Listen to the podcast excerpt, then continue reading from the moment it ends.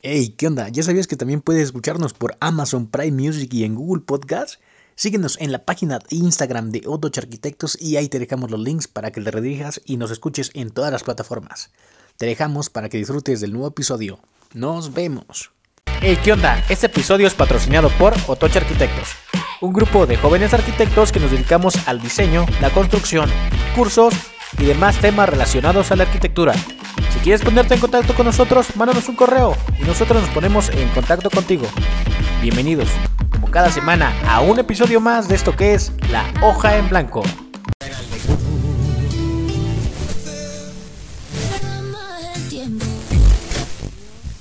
Obvio, Lucila.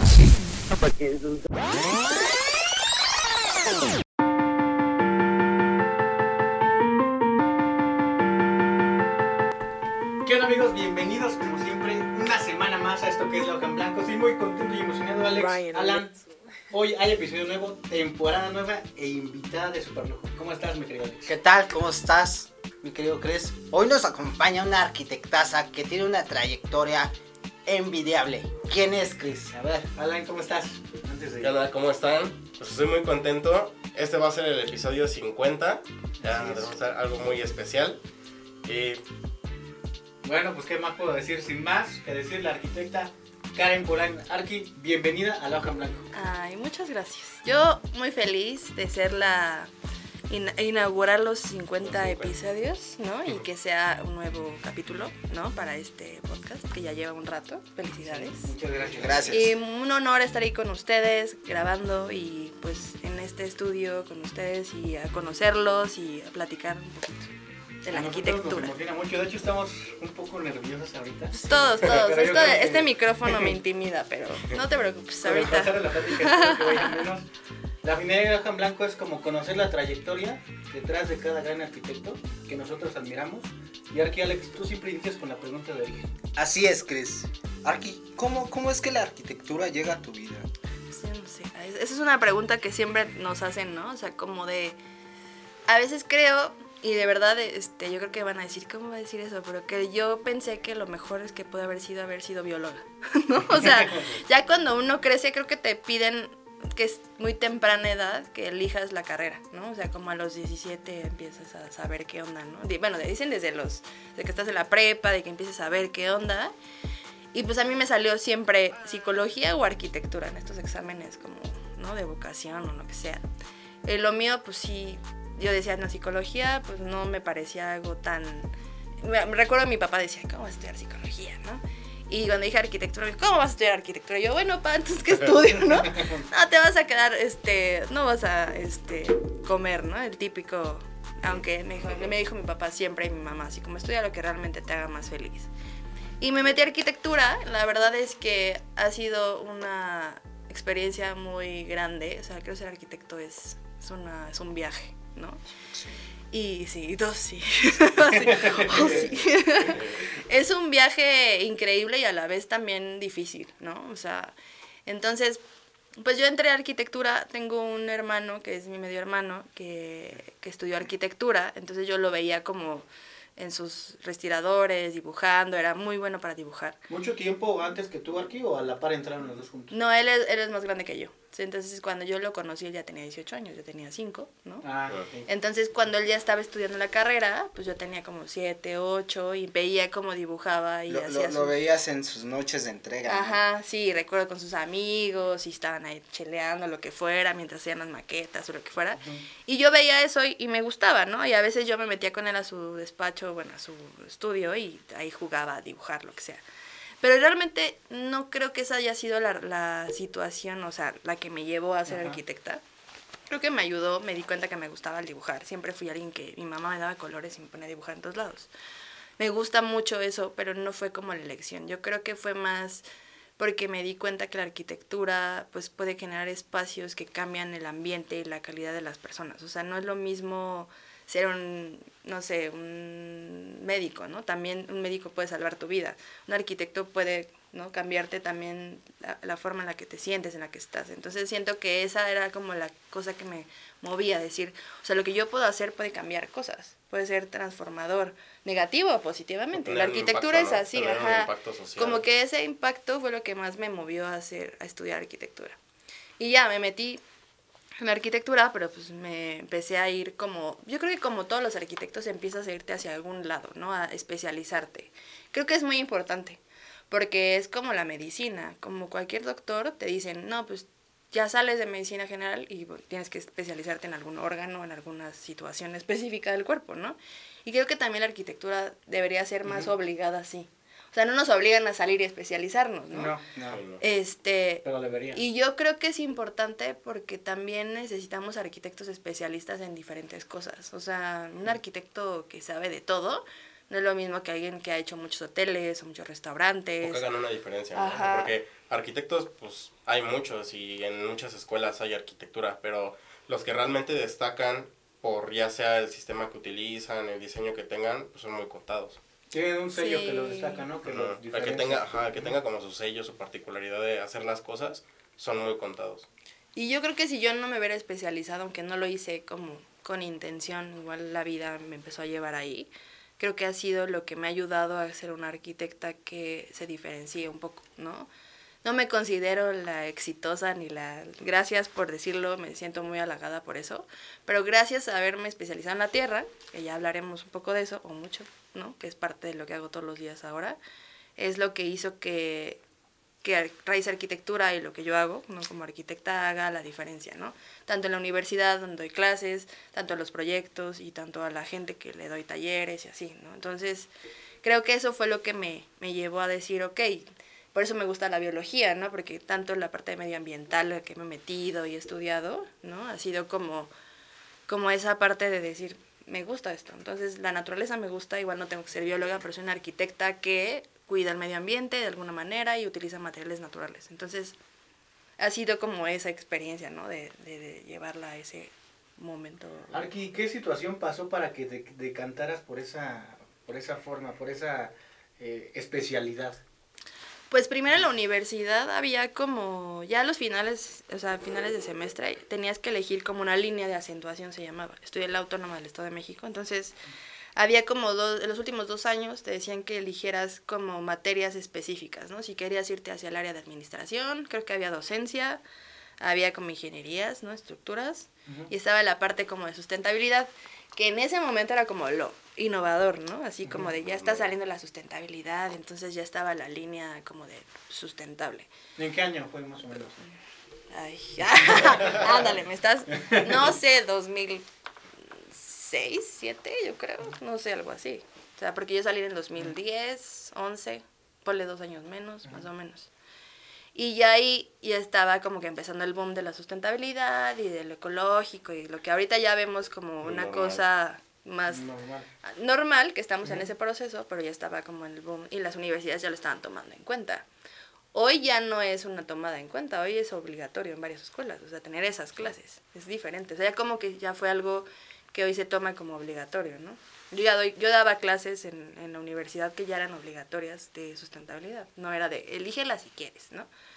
Entonces me metí a esas clases y ahí como que me empezó a, a llamar eh, todo el tema medioambiental y de estos materiales que eran un poco menos, que impactaban menos y, y que sí las celdas solares y que la captación fluvial, o sea, un poco de toda esta, esta historia de que en realidad es la buena arquitectura, siempre digo yo, o sea, eso de captar agua no es, no debería ser algo como extra, sino debería Ya ser debe estar, ¿no? necesario, Sí, o sea, sí, de, por sí la, la construcción eh, pues destruye, destruye bastante. sí, tiene un impacto ambiental muy grande. Tiene, exacto, tiene, tiene un impacto ambiental demasiado grande. Es buscar esa parte de contrarrestar el daño que, que se hace. Sí, entonces cuando yo empecé a ver todo esto, que era como, no era nuevo obviamente, ¿no? Este, mis maestros ya habían estudiado este tipo de cosas y se habían especializado. Eh, recuerdo a dos que creo, yo creo que gracias a ellos me metí mucho a René Sánchez Bertis, o sea, que si me escucha por ahí, y también Bia- Bianconi, Susana Bianconi, que fueron mis maestros Uno era, ella era paisajista y él era, estudiaba justo la parte de sustentabilidad y en- energías y todo esto. Entonces, este, ellos como que fueron mis maestros en esas especialidades y me enamoré mucho. Tanto de el- la especialidad como ser un proyecto bioclimático, tanto en meter los materiales. Entonces ahí fue cuando me enamoré de la tierra, como loca, como ahora sigo haciéndolo. Sales y haces maestría aquí. ¿Y en dónde la haces? Y sobre esto también, ¿no? Sí, sí. O sea, ya que estaba en la universidad, pues me metí a ese tema y entonces la, la como el final de carrera, la tesis final, la hice sobre tierra.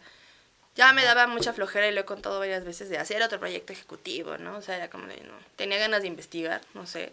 Este, creo que es más difícil que hacer un proyecto ejecutivo de repente. Y me metí a investigar sobre la tierra como material vigente. Uno de mis tutores me dio como un librito que decía la tierra como material vigente de construcción y, y era de Sevilla o de alguna universidad como española.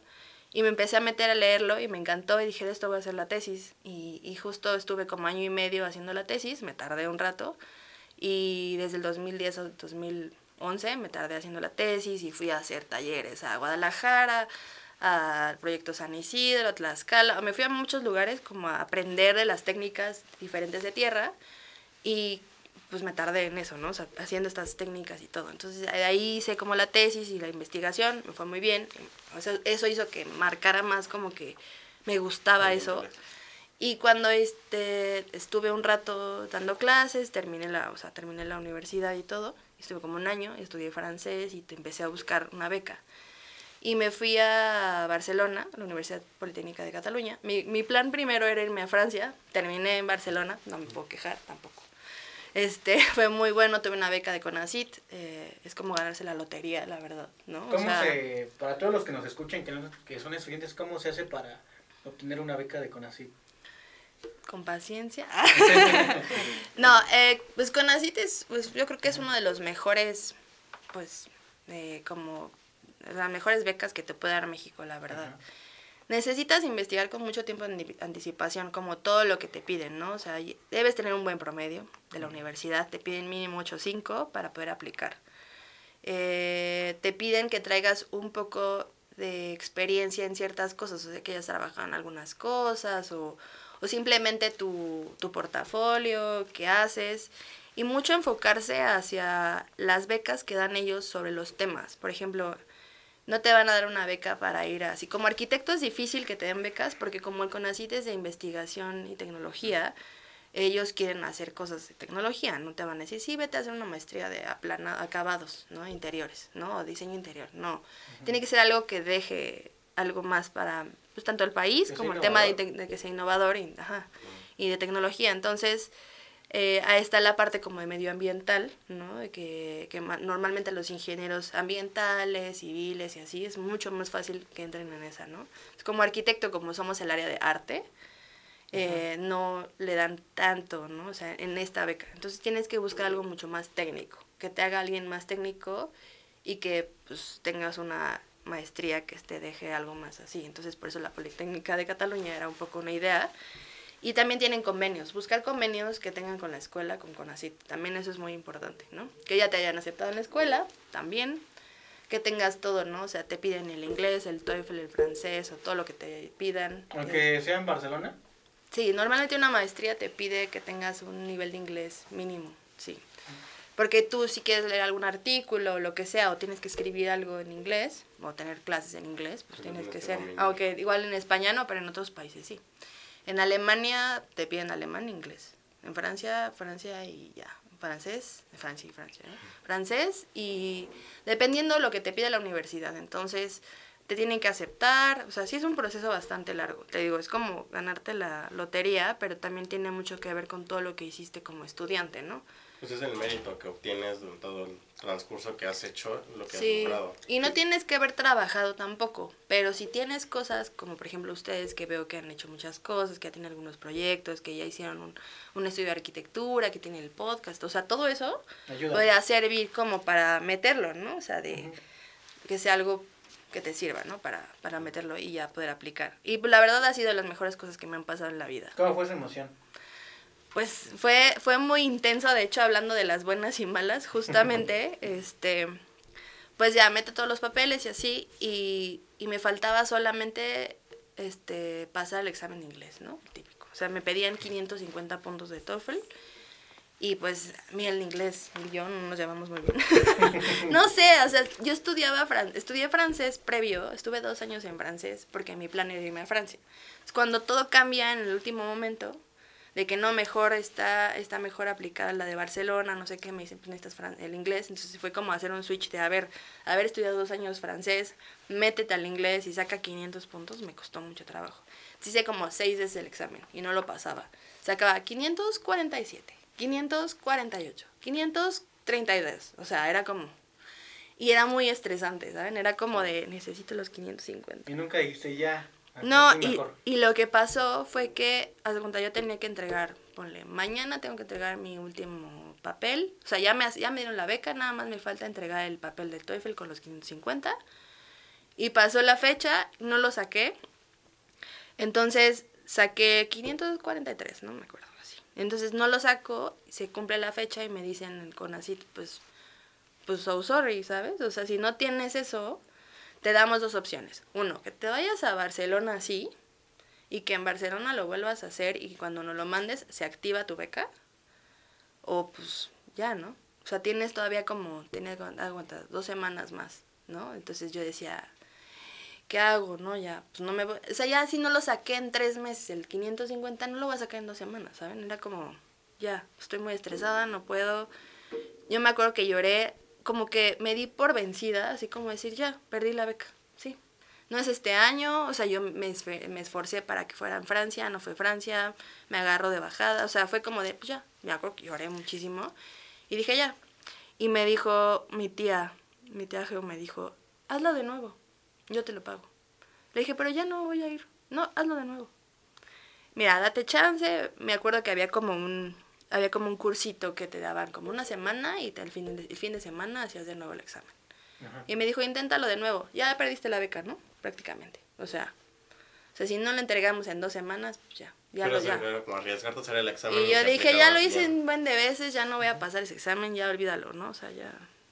Y me dijo, inténtalo otra vez, ¿no? Entonces yo ya estaba como tranquila de que ya lo había perdido. O sea, ya Lo que pasa todo lo porque- malo ya había pasado, ya había llorado, ya había sufrido, ya había pasado todo el estrés y saqué 580. O sea, hago el examen, fin de semana, ya lo termino, así sale 580 y yo así. O sea, era el estrés. O sea, no lo sacaba por eso. Entonces estuvo bien que como que pasara eso, entonces a la, a la semana les mandé el papel a los de Conacit y me dijeron, ya, te puedes ir. Así fue. O sea, yo en un momento creí que ya no había, que ya había perdido mi beca por el inglés. Lo hacías con presión, tal vez. Claro, no, pues aparte soy súper aprensiva. Entonces era como de, estudiaba, tuve maestros, o sea, estuve con maestra Nisma meses, o sea, no, no, odié el, por eso el inglés y yo, como que me estresaba tanto el inglés de, de realmente sacar ese número y decir, y me voy a ir a España, qué fregados voy a hablar en inglés allá, ni siquiera ellos saben decir... O sea, Este, la- eh, te- ellos le dicen como- lo beso Pero quizá- infernal quizá a Wolverine. o sea, no. Quizá ni siquiera No sea el que no sepas inglés, ¿no? Más bien yo creo que te mentalizas a que tienes que forzosamente sacar un número. Y te estresa sacar y el eso. número. Y es que aparte fue en como en un tiempo muy corto, porque yo hice muy tranquilo el TOEFL y saqué el DELF y el no sé qué y el B1 y, y me fue muy bien. O sea, me costó el francés, pero yo iba, iba sacando como los niveles tranquilamente y de repente en un mes tuve que sacar el inglés y no lo hice. O sea, me costó mucho cambiar el switch, me estresé. Cuando me dicen ya tienes la beca, pero solo te falta el número, fue como, sea, me, me pasé muy mal. Y yo creo que en la misma presión no me dejaba sacar el número. Y Cuando ya me di como por vencida, como decir, ya, pues ya, ya no pierdo nada, ya prácticamente ya perdí la beca si no tengo ese número, saqué 582, de hecho. O sea, eso fue una de las cosas, ¿no? Entonces, sí, claro que saboreé mucho más el haberme ido y fue como de, ahí está el papel, ya me voy. Y sí, el inglés me, cost- me cuesta siempre en general. O sea, el año pasado tuve que hablar mucho inglés porque tuve un proyecto también muy padre, que les contaré así que en un rato.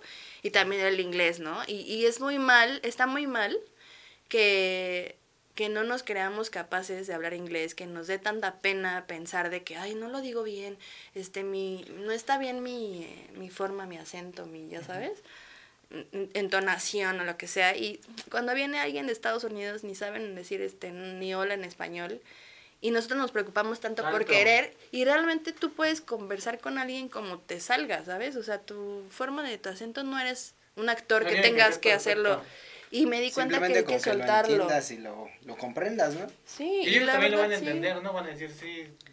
Y saben que el año pasado me daba mucha risa porque hasta hacía chistes en inglés. Decía, yo no sé cómo le hago para que se rían. O sea, o sea, era como de en qué momento Karen llegó a hacer esa que habla inglés y hasta hace reír a todos. Era como, wow. Entonces, simplemente es como quitarte esos miedos. Y yo creo que mucho tiene que ver, ¿no? Con el inglés, con, Con todo, con esto con que todo. ustedes me están contando de que pues cuando empezaron les daba nervios hablar con los arquis, ¿no? Y pues no, ahora traen ya un punch, ¿no? De, de cómo hablar y, y quitarte esas como máscaras, miedos que Sí, no siempre, eres. siempre el empezar algo nuevo o el empezar a descubrir algo da miedo. Siempre. Sí, el miedo solo paraliza, la verdad. Y, y no ayuda a que las cosas se muevan. Pero la diferencia es dar ese, ese pasito, ¿no? Pero dentro de ese paso, todo lo que involucra a veces nos come muy cañón. Sí, y es normal, o sea, las cosas no salen así de, ay, sí, quiero ser arquitecto famoso, que no, bueno, no es lo que yo quiero, pero... Y te sale así, ¿no? Pum, ya, así. Y, como, y yo creo que ni siquiera lo disfrutaras, o sea, disfrutarías, así como que te ponen, ya eres el mejor arquitecto y tienes todos los proyectos del mundo, ya es tal, y te lo ponen como, un- como si pusieran un botón, y tú crees que te vas a sentir como feliz en ese momento. No, o sea, lo más padre de los procesos es justo antes de llegar a ser el o que llegues al a haber el construido algo, es todo lo que te llevó ese proceso, creo. Y justo esa beca fue pasarla mal con el inglés y me hizo mucho bien, porque después de todo, obviamente después de seis exámenes, pues que no estudié, ¿no? O sea, me dediqué al inglés bien, algo de grammar a ver, debo haber aprendido. Y pues como que todas esas cosas son las que te dicen que vas. Y es mucho el, limitarte y no creértela. Y, y justo no creértela, no creerte capaz, sentirte menos o lo que sea, ¿no? Simplemente estresarte por ese número que te piden. Y la verdad es que esa beca fue algo que me cambió la vida. Fue un gran viaje, literal. Me fui dos años a Barcelona. Mi plan era irme a Francia, mi sueño primero era Francia. Yo creo que lo mejor que me pasó fue Barcelona. Y Barcelona fue increíble vivir ahí. Y me aloqué. Y hice dos maestrías. Entonces, esa segunda maestría ya fue por gusto, ¿no? La, la Eh, segunda maestría, de, de qué fue? Sí, o sea, la primera por la que sí me becaron de CONACIT fue la de Medio Ambiente y Energías Renovables, que fue en la Politécnica de Cataluña, la UPC, una gran universidad técnica que justo hacíamos muchos cálculos y sí fue como muy intenso de decir en qué momento llegué a cal- calcular el sonido, la, el, sí, ¿no? El sonido, el- los muros, la termicidad, o sea, habían unas cosas técnicas que sí aprendí muy padre que hoy le enseño a mis alumnos y no es tan complejo, ¿no? Y ahí es donde viene el resultado de por qué ese muro es más frío que otro, por qué el sonido viaja de esta manera, por qué pasa el aire así, por qué se pierde el calor, todas esas cosas, ¿no? Que creo que la universidad no nos enseñan tan bien eso, ¿no? Entonces esa parte la aprendí muy bien y amé esa maestría mucho. Y entonces estando allá, pues yo quería como hacer cosas de tierra, ¿no? O sea, andaba buscando la tierra. Entonces encontré otra maestría que era de construcción con materiales sostenibles, así se llamaba. Esa estaba en la Politécnica de, de Girona, como a una hora de, de Barcelona. Entonces ahí voy y me meto y me dan una beca también, este, porque era como de los primeros eh, generaciones que iban a empezar a hacer. Y me metí y ahí voy otra vez. No, bueno, es que la vida es como muy así, o sea, te, como que te, da, te da las cosas, porque fluye. Entonces, el primer año, o sea, mi primera maestría uno duraba dos años y la maestría dos solo uno. Entonces, cuando terminé el primer año de la, de la primera, empecé el segundo de la, o sea, empecé el segundo de la primera, pero también empecé el primero de la segunda. Bueno, sí me, sí, sí me entendieron, ¿verdad? Lo empalmaron. Ay, sí, Lo no, lo borramos. Entonces, o sea, empecé como las dos y yo justo terminaba las dos maestrías en esos dos años. Pero ahí Al voy. mismo tiempo. Ajá, no se lo recomiendo. a ver, me preguntan si me lo vuelven a recomendar. Lo volvería a hacer, sí, mil veces, claro. O sea, pero sí fue muy intenso y fue muy pesado. Porque mi plan era utilizar la misma tesis de la primera maestría para la segunda, cambiándole algunas cosas o justamente nada más agregándole un poco más de contenido. Y ya me lo habían aceptado. Pero pues Karen ahí va y quiere hacer otra cosa, entonces me junto con un catalán que estaba en mi maestría, la segunda, y me dice, "Ay, hay que hacer un proyecto de un templo zen con un Buda que no sé qué, y entonces dije, no, eso está increíble, y ahí voy. Y pues la idea era hacer de un templo zen con tierra compactada en una zona de no sé dónde, donde había residuos de, de, de olivos y de... Pues habían muchas cosas padres como para investigar. Y luego había mucho laboratorio y él hacía mucho laboratorio, entonces y hacemos pruebas y hacemos compresión y compactación y, y bueno, le digo que sí, entonces me atasco dos proyectos, o sea, el de la primera, que ya era de investigación medioambiental, que lo que hice fue hacer un cálculo, era térmico, eh, de impacto ambiental y de todo, o sea, comparar lo que hacía una casa de interés social en México si fuera de block o materiales, natural, materiales convencionales, a diferencia de puros naturales, o sea, cuál era mejor económicamente, ecológicamente, en todos los sentidos. Entonces ese cálculo ya estaba cañón, era hacer una casa, del, como construir dos casas distintas y calcularlas, ¿no? Eh, y, la, y bueno, entonces ya era esa idea, ¿no? Y en la segunda era ahora construir un proyecto de un templo zen con residuos de la zona del lugar y empezar a hacer mezclas para saber cuál era la mejor mezcla para construir con una tierra, ¿no? Entonces ya era demasiado trabajo. O sea, fue demasiado. O sea, entonces ya estaba, estaba muy saturada, pero decía, bueno, no pasa nada. En diciembre, en diciembre de ese año 2000, me acuerdo 13, yo me iba a titular de una y en el 14, en marzo, de la otra. Yo dije, bueno, ya terminó una y terminó la otra tres meses después. Muy joven, todo eso. ¿A- en qué- Tenía 27, yo creo, 20, sí, 27. El 2000, me fui en el 2012. ¿Cuántos tenía? a ver, ay, a ver. Ven, tenía, hoy tengo 22, entonces. sí, tenía como 26, 27. Entonces, pues sí, hago todo eso y, y en el momento ya que estoy ahí, cambian las fechas de la segunda maestría y me ponen en la misma semana a titularme de las dos. Tómala. Yo, tómala. pues fue muy intenso, o sea, sí fue de que no manches, o sea, recuerdo que, que yo estaba así como súper estresada sacando las dos.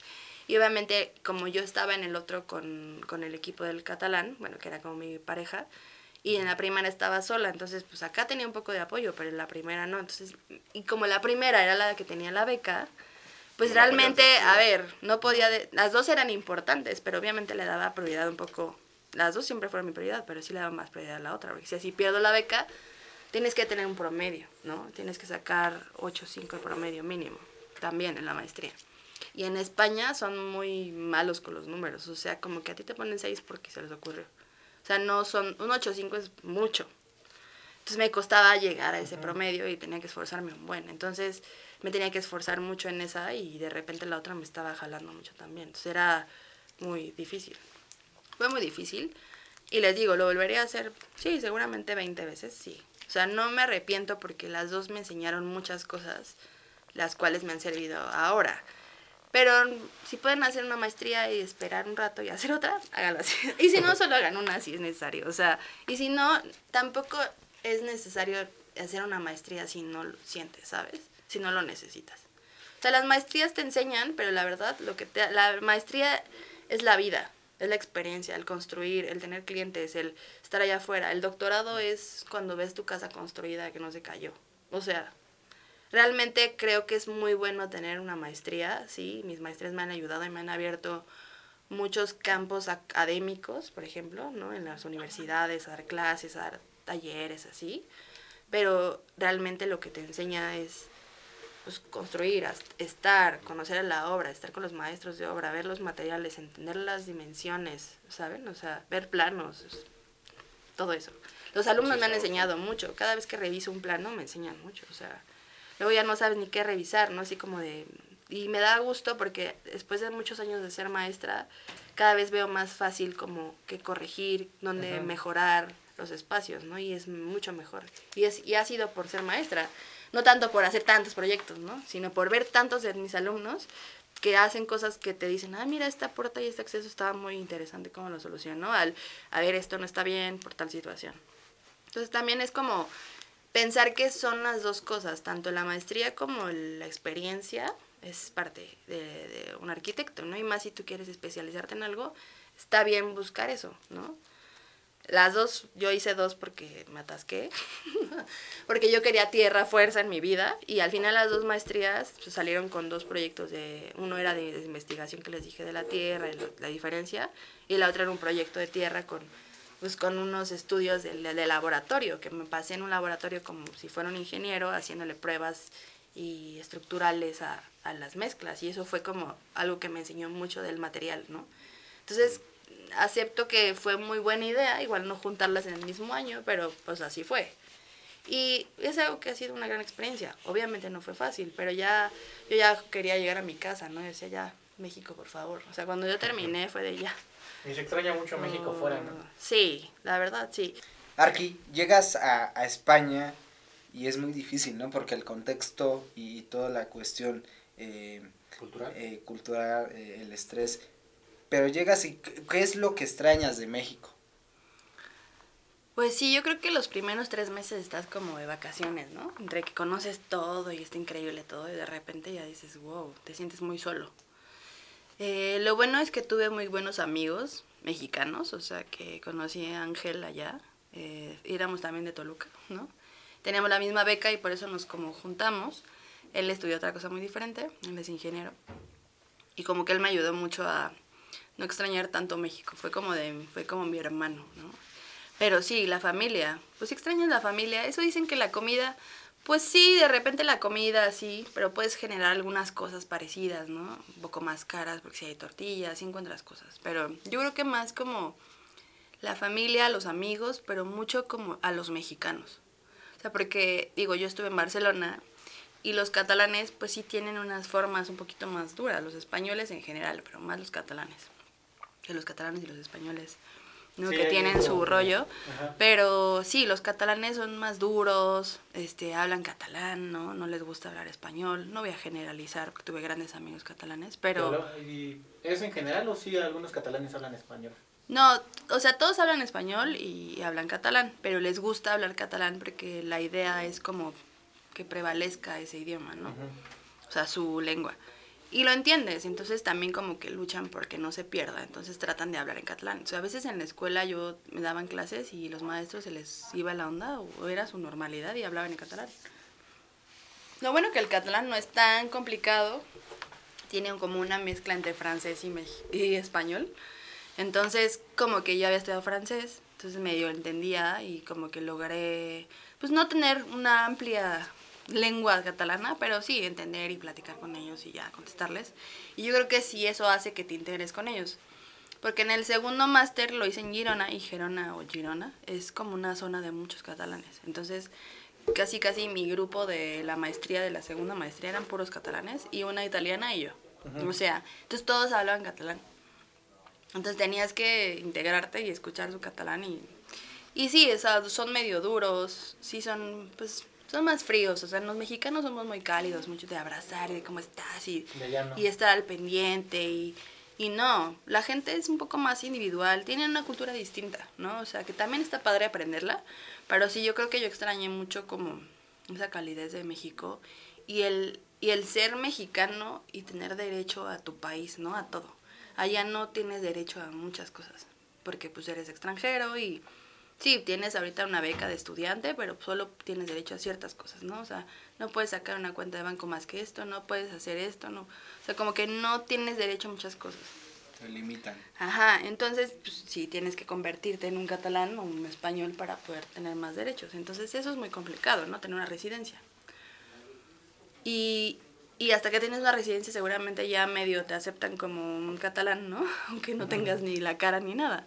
Y tengo mi amigo Ángel, pues ahorita a la fecha pues le ha costado, lleva varios años allá y ya tiene la residencia y pues él extraña mucho México. Él cada vez que allá? puede estudia el doctorado y trabaja en un- eh, tiene un gran proyecto allá y está trabajando. Entonces, yo sé que él extraña mucho México. Él cualquier momento de la vida no sé si va a regresar, pero o sea, él sí por él fuera sí, nada más que pues lamentablemente como que en México no tienen tanto punch ese tipo de proyectos que él ahorita está haciendo, ¿no? De, de investigación de ingenierías, que él está en tema de ambiental, está muy fuerte. Pero él extraña a México horrible, o sea, sabes que puede viene. Y yo creo que es eso, o sea, más que la más que la comida y sí tus amigos y tu familia es eso, o sea, como la calidez de un mexicano, ¿sabes? El sentirte en tu país es otra cosa. También me pasó, estu- estuve un rato viviendo en Los Ángeles y aunque en, Los Ángeles hablan todos español y hay muchos mexicanos, aún así no eres de ahí. no sé cómo explicarles. O sea, nunca vas a ser de ese país. El único lugar donde vas a pertenecer es a tu país, ¿no? A ser mexicano. Aunque, como... aunque hubiera mucha comunidad latina, no te sentías... Sí, y sí la tienes, porque yo tuve amigos chilenos, mexicanos, de Perú, de Ecuador, grandes amigos, ¿no? Pero, no sé, no, o sea, no. O sea, solo estás con ellos, ¿no? Entonces también dices, estoy aquí con puros latinos en lugar de estar aquí con puros catalanes. Es difícil llegar a ese contexto. Yo tuve muy buenos amigos catalanes y sí, con los del máster estuve mucho con ellos, pero es difícil, ¿no? Entonces como que yo me siento muy feliz en mi país. O sea, sé que en otros países hay muchas cosas mucho mejores que México, pero nada como mi país. O sea, yo lo amo.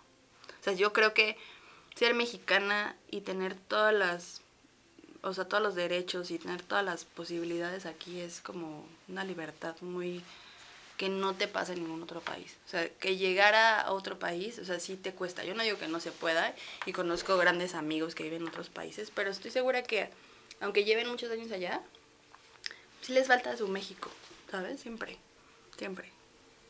Arki, después de todo esto, llegas a México y ahora qué sigue? Ya terminaste las maestrías, acabaste la carrera aquí en México, llegas aquí a México y ahora ¿a qué te dedicas? ¿Qué es lo primero que llegas a hacer? Pues llegué y hice una casa de tierra. o sea, lo primero que hice fue hacer la casa de mi tía, ya saben. ¿En dónde- Que no empiezas está, en Toluca. Ajá, se llama Casa Raíz y la hice con bloques de tierra compactado. Es como mi primer bebé que tiene, no sé, 10 años que la construí un poco más, por ahí. Y ha sido un muy buen proyecto, la verdad es que ha funcionado muy bien. Obviamente como todos, ¿no? Tiene sus detalles que te hubiera gustado hacerle así o asado. Pero empecé haciendo esas, esos proyectos y hice, un- hice dos casas de BTC y empecé a hacer algunos como cositas de tierra y empecé a hacer la barda de mis papás y empecé a hacer talleres de tierra. Algo que me salvó yo creo fue cuando no tenías tanta chamba, ¿no? Era hacer talleres, ¿no? O sea, lo, lo que había aprendido de todas las maestrías y todo esto, la investigación de tierra, empecé a hacer talleres de tierra. Me enseñaba a hacer adobes, tapiales y así, diferentes técnicas. Y, y poco a poco eso empezó a crecer, entonces yo empecé a tocar puertas a todas las universidades y les decía, oye, yo hago tu- talleres de tierra o yo te hago una conferencia de esto. Y así empecé como a, a tocar puertas y empecé a decir, ah, yo soy raíz arquitect- arquitectura y así. La verdad es tocar puertas. Eh, fue primero académico, porque pues el tener como las maestrías y todo eso, como que me daban clases y también servía para dar talleres y así, ¿no? Y ya, estando en los talleres y en las clases y todo esto, pues empiezan a salir más proyectos, ¿no? De ahora vamos a hacer, pues he hecho, no, no he hecho millones de casas, pero he hecho varias casas por eso. Todas Eh, de tierra. Pues, eh, o mixto. Sí, un poco la idea es como mezclar los sistemas constructivos. No, no todo es tierra, ni pura madera, ni pura piedra. O sea, sí también hay concreto, también hay lo- losas de concreto armado. O sea, se van como fusionando los sistemas.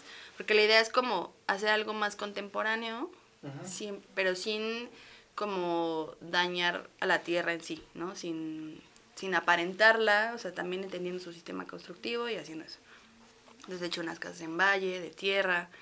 Y he hecho muchos elementos, o sea, algo que también me ha pasado mucho es como colaboraciones. He colaborado con varios despachos de arquitectura que quieren construir con tierra y que quieren meter algún elemento, ¿no? O sea, quiero hacer un muro en un sushi, ¿no? El que les decía, de Mítica. Que ahorita hicimos un muro en, el- en en medio de Mítica y está muy interesante, era para un sushi, en el Palacio de Hierro. Luego hice algunas como fachadas para otro despacho y fue una colaboración con Palma, no sé si los conozcan, también están muy jóvenes. También hemos hecho, les ayudé a hacer algunas piezas de tierra. Y, y así como que colaboraciones y como apoyo a otros arquitectos que quieren meter esto y que no saben por dónde empezar, también hago muchas asesorías, ¿no?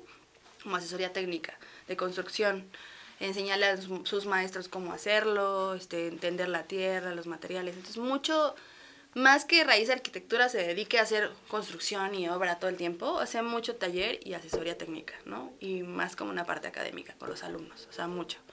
Ahorita tengo dos proyectos bien bonitos, que es un, es un hotel en Mazunte, que también lleva tierra, que son bloques de tierra con un poco de bambú, o sea, como mezclado, pero es una cimentación de concreto. Y tengo una casa en Malinalco que también va a ser un muro de tapial bastante grande, pero va a ser de tabique, con aplanados de tierra. O sea, como ir como buscando acomodarte, también dependiendo del cliente, del lugar, de la zona, ¿saben? Pero es bien padre porque también los talleres me llevan a conocer tanto los sistemas como los materiales con los que se puede hacer. Entonces conozco amigos que están haciendo adobes con fibras de maguey, ¿no? de mezcal. En Guadalajara tengo otros amigos que están haciendo con fibras, adobes, tapiales, ahora que el año pasado y el antepasado conocidos, amigas, o sea, unos colegas impresionantes, a Daniel Parra de Ciudad Insecto que hace tapiales de 7 metros de altura, ¿no? Eh, son enormes, hace unas cosas increíbles. En Costa Rica mis amigos hacen bajareques, este, Re Arquitectura se llama, también son increíbles. Hacen bajareques con bambú y entramados. Entonces como que estos talleres, lo que les digo, me han enseñado mucho a conocer más, más los sistemas y ver cómo se construyen en otras partes del mundo, ¿no?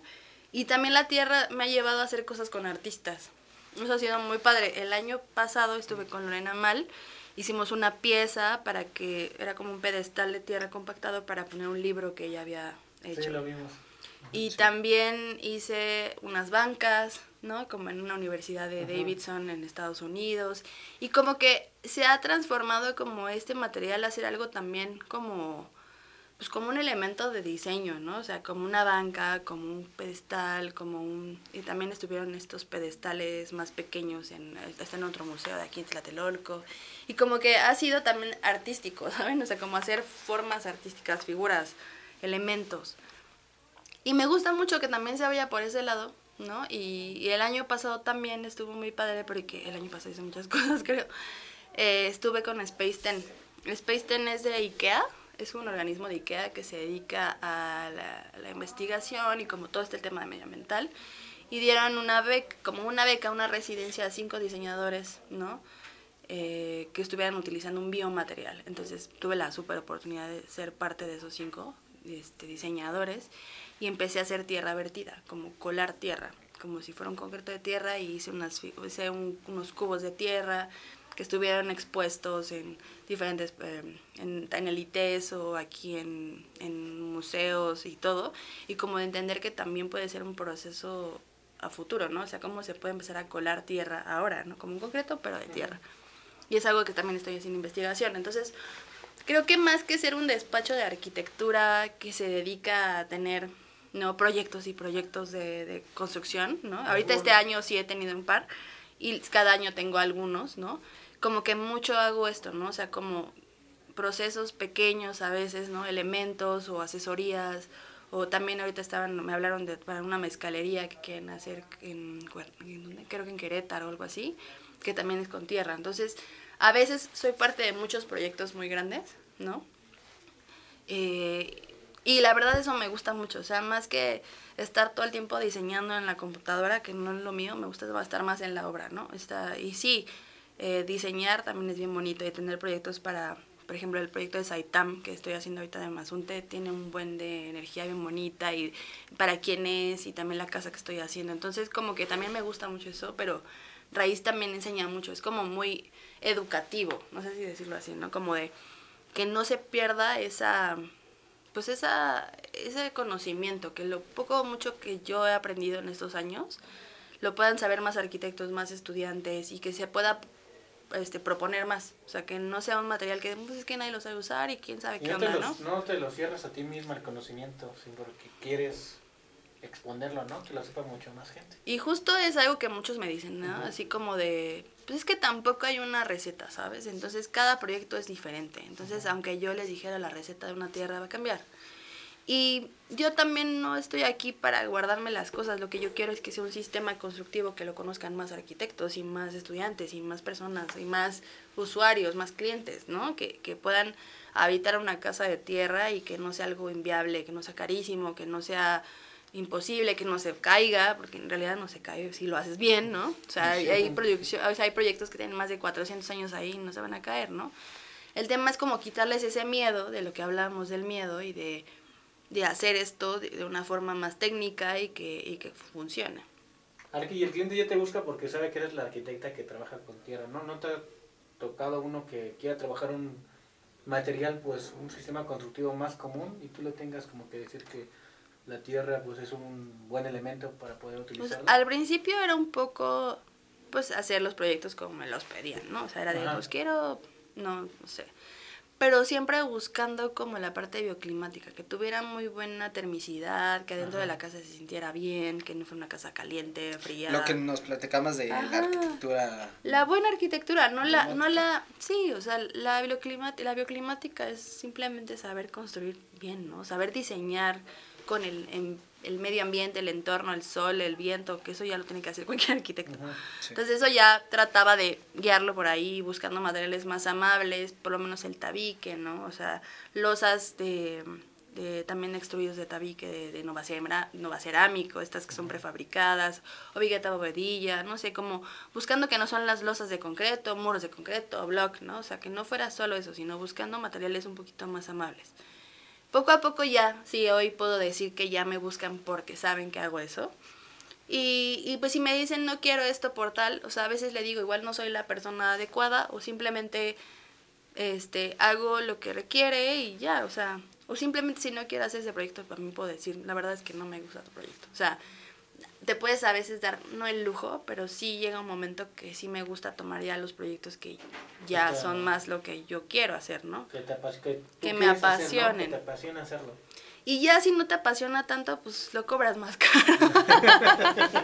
Dices, bueno, a ver, lo hago, pero me pagas bien, ¿no? O sea, no, no. Y es difícil que alguien me busque por eso. Pero claro, me costó mucho trabajo que, que supieran que yo era la que hacía eso. Tuve que repetirle a la vida 50 mil veces, oye, soy la arquitecta que hace cosas con tierra, ¿eh? ¿Saben? Y ya, o sea, yo creo que poco a poco Raíz Arquitectura ha crecido un buen. Falta mucho todavía. Yo creo que le falta mucho por crecer. Pero ya es, es más fácil, o sea, ya me llegan las cosas. Ya no tengo que tocar tanto las puertas. Así como ustedes me buscaron y fue increíble. Es bien padre saber que pues todos los años que tú trabajas hacia algo vale la pena, ¿no? O sea, como que es lo bonito. O sea, saber que estoy aquí hoy grabando con ustedes, esto es por todos los años que he hecho algo, ¿no? Algo que ustedes dicen que admiran y que me siento muy afortunada de que lo digan.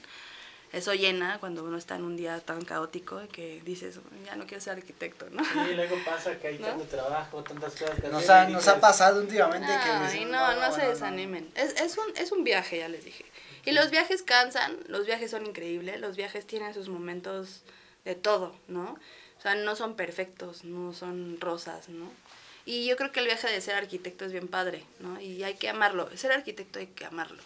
Si no lo amas, está más cañón. Está muy complicado. Y yo creo que sí amo hacer espacios que generen calidad de vida, sí amo ver los muros de tierra, sí amo ver estos materiales naturales puestos ahí, sí amo que los clientes se sientan cómodos, sí amo que los espacios funcionen, que no generen, este, no sé, impactos ambientales, o sea, como que eso es lo que amo. Entonces también amo enseñar, o sea, es algo que me enseña mucho a mí. Y creo que eso también me hace crecer mucho todo el tiempo, o sea, el poder compartir lo que sé y también eso me ha enseñado a conocer a otras personas que también me enseñan y se hace una cadena increíble, o sea, les digo, Colombia, Costa Rica con ellos, espero que siga Paraguay, Uruguay, hay muchas cosas que yo creo que van para raíz, o sea, como desde el lado de más que construir 100 millones de casas de tierra, que más personas las construyan porque ya aprendieron o porque se les abrió una oportunidad o porque estos mismos arquitectos no se bloquearon y al tener esa asesoría salió, ¿no? Y que cada vez esté más, ¿no? O sea, en el mundo. No quiero ser la única que hace cosas con tierra. No, o sea, tampoco es mi plan y sé que no soy la única, pero que sí, que sí sea como desde el lado de, del entender el material, valorarlo, revalorizarlo y ponerlo de una manera como donde tiene que estar, ¿no? O sea, no en el lado de lo pobre, lo que se va a caer, lo que está feo, lo sucio, la tierra, ¿no? Sino desde que la tierra tiene una cosa tanto estética como térmica, como en todos los sentidos increíble, ¿no? Y que aparte ya no estamos tanto para pensarle, o sea, que ya estamos en un momento donde la- el medio ambiente necesita, pues, ayuda, auxilio en general, ¿no? Entonces, impactar un poco menos, pensar más en eso, yo creo que es muy importante.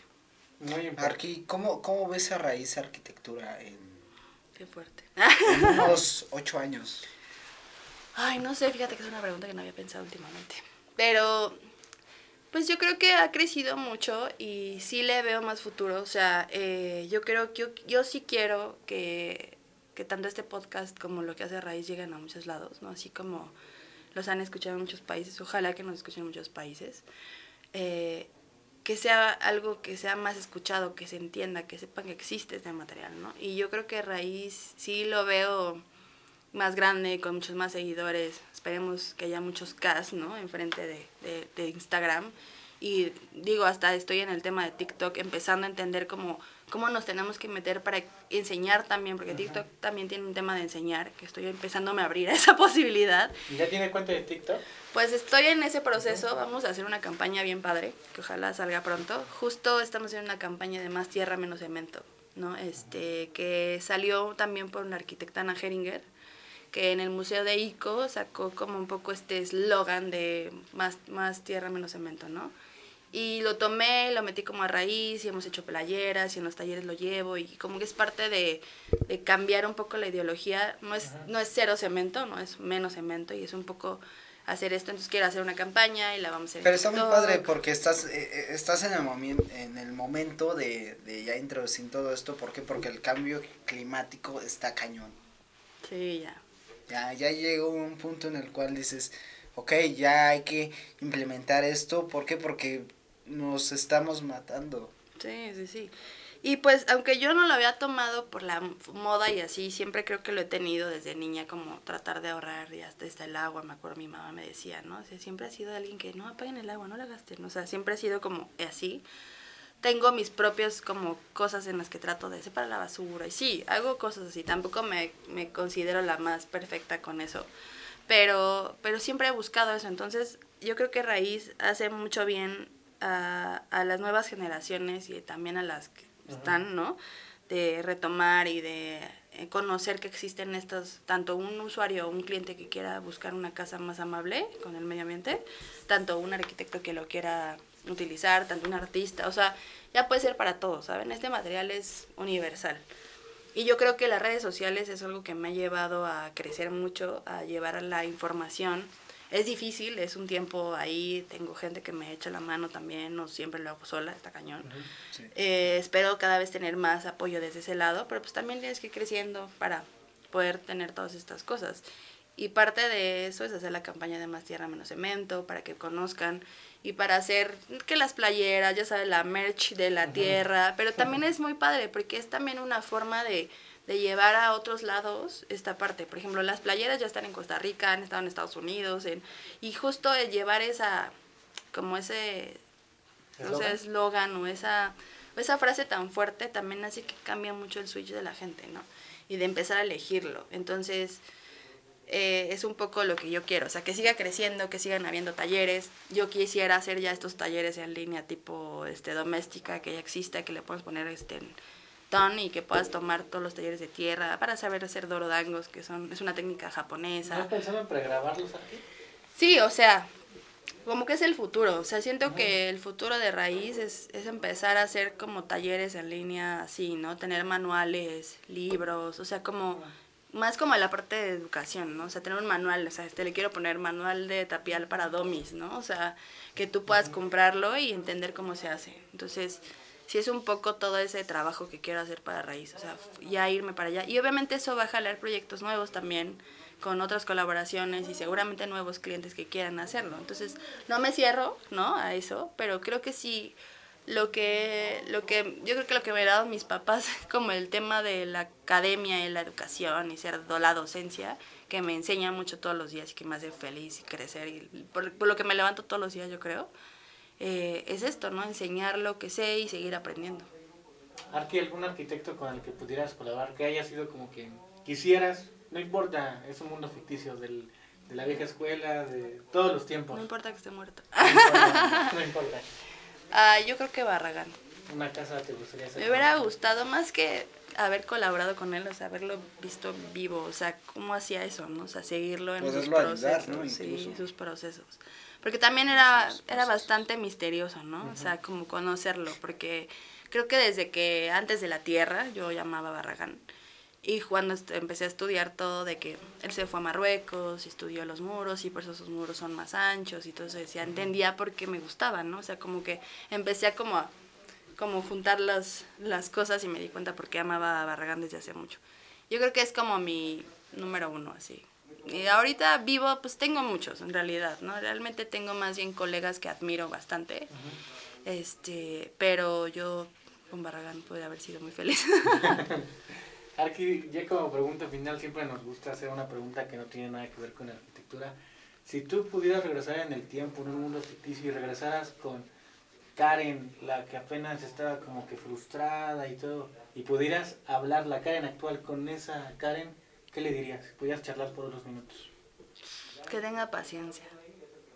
Que, que no de, que no, o sea, que lo que está haciendo está bien. O sea, que va por buen camino, que aunque no lo crea. Que tenga mucha paciencia porque no soy paciente. y, que, y que sí, va a haber, así como hoy veo como en un futuro todo lo que digo, me digo a mí misma también. O sea, es paciencia.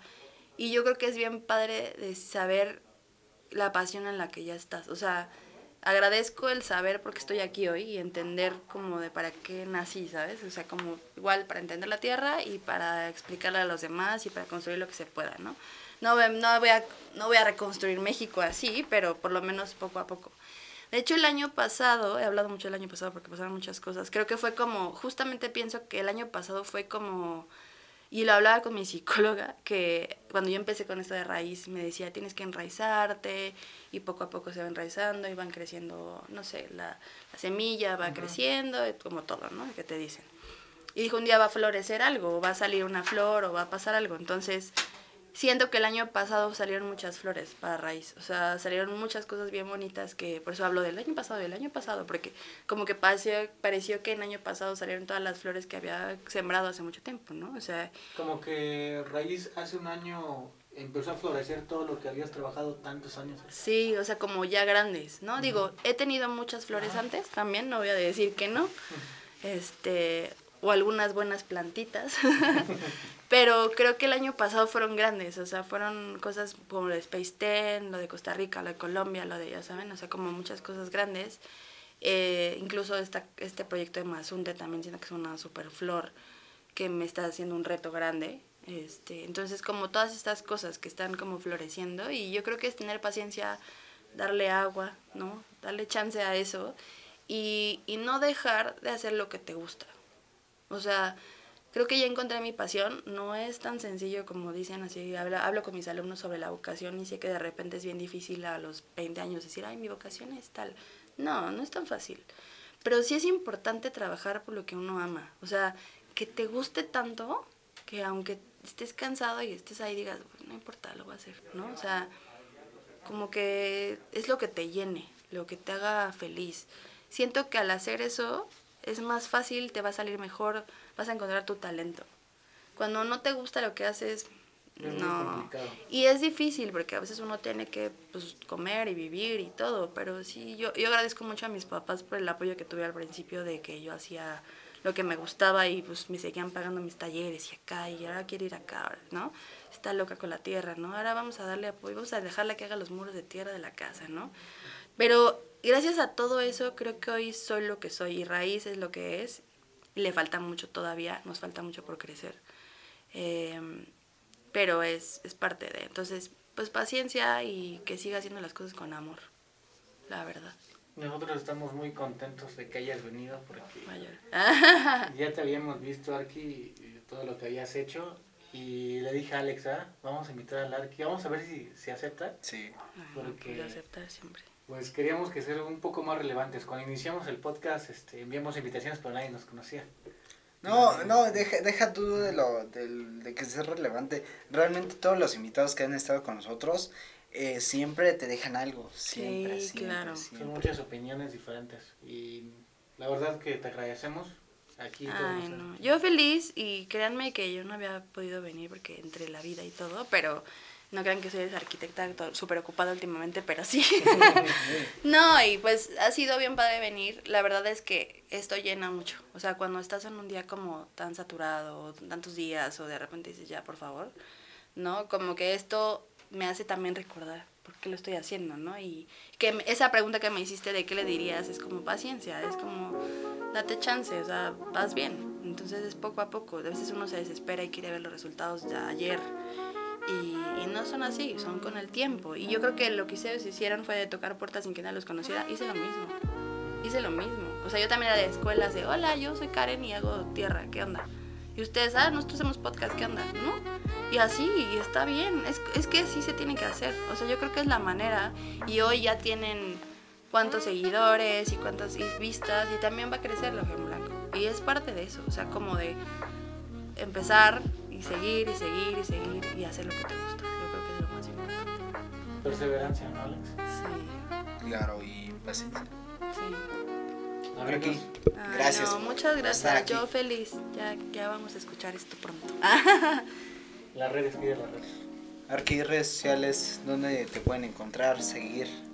Pues ahorita estamos solamente en raíz bajo arquitectura de Instagram. Tengo también Facebook igual. Lo que haces. Ok, pues raíz-arquitectura en Instagram y también está en Facebook. Y bueno, también puedes seguirme a mí, caden.pauline, creo en Instagram. Y pronto, pronto TikTok, ya verán. TikTok, Ya pronto este, verán lo que vamos a hacer en TikTok. Twitter, ¿tienes Twitter también? No, no tengo Twitter. No, ya con, con dos ya tengo suficiente. Pues ahí estamos pendientes. Gracias. Este fue un episodio más de Loja en Blanco. Nos vemos la próxima semana con otro gran creativo, con otro gran arquitecto que está haciendo cosas extraordinarias, Arki. Y muchas gracias, Arki. Ah, yo muy Gracias. feliz, gracias por su invitación. Fue, fue muy llenadora, ¿no? O sea, como que me dio mucha energía. Muchas gracias. A nosotros también. Un placer.